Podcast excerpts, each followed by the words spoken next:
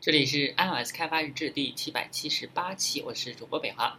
啊，我们这一期呢来介绍 Android 的这个 Auto Complete Text View。嗯，大家可以看到它后面是一个 Text View，那就是跟跟 Text View 比较类似啊。啊，样式呢其实也都是一样的。嗯，我们来看一下它里面都是自适应，然后然后一个提示语啊，这个倒是。没什么看的，我们来看一下代码吧。首先，我们有一个数组啊，string 的一个数组啊，一些这个英文字母啊。然后下面我们首先就是 find view by ID，把它给找出来。然后我们设置一下 array adapter string，然后呃生成一个 adapter 啊，生成一个这个数组的呃适配器。它里面的参数呢，首先是一个 content list，然后是。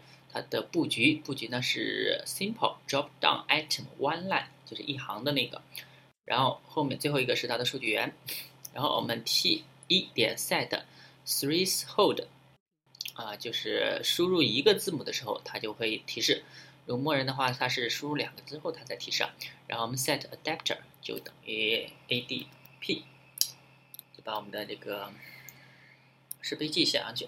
那我们可以看一下，这有一个提示啊。那我们来输一个 a，哎，可以发现啊，这里面有一个 around，a r run a r u l，这上面呢就是我们这个数组里面，呃，配对的这些啊。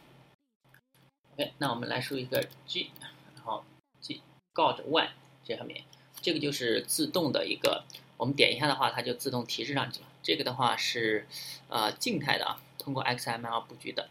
然后我们来再看一下下一个，好，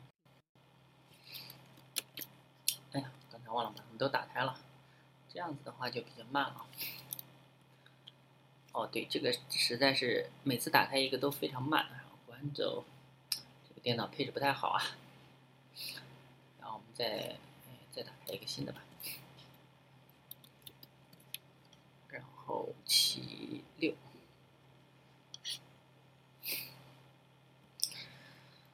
嗯，这个等一下啊，稍微等一下。那我们找到 main 点 activity，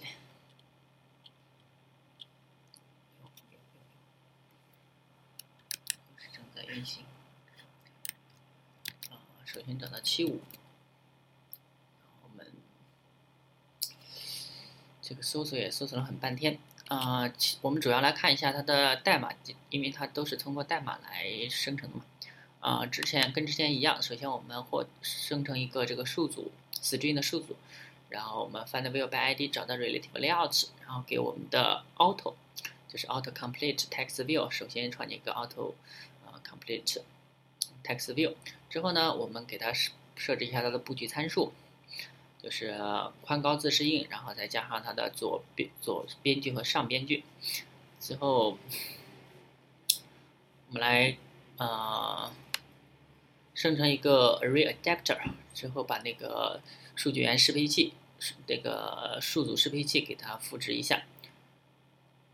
嗯，其实这个跟跟刚才那个比较类似啊，我们代码基本上都这样的。我们就是先略过这这个。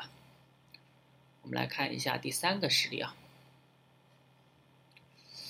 第三个实例是 runtime add item to auto complete text view。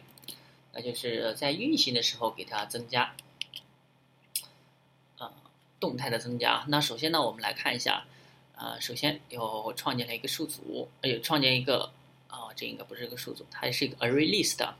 然后我们在 array list 里面加了一些数据进去，之后呢，我们呃找到这个 auto complete text view，给它，我们有一个 a 的参数，a 的这个方法，这个 a 的方法来看一下它。它呢就是，啊，就是生根据那个数组啊，根据那个 list，然后设置它的 adapter。那我们点击这个加的时候，点击这个 button 的时候呢，它就首先是我们在我们的 list 里面加入一个数，又添加一个元素，之后呢，我们把这个 edit text 的数据清空。然后我们再重新设置它的这个数据源适配器啊，其实这个 A 的方法应该改成叫那个 set adapter，啊就是设置它的数据源而已。这管抖比较慢啊，嗯，算了，我们来看一下它的界面吧。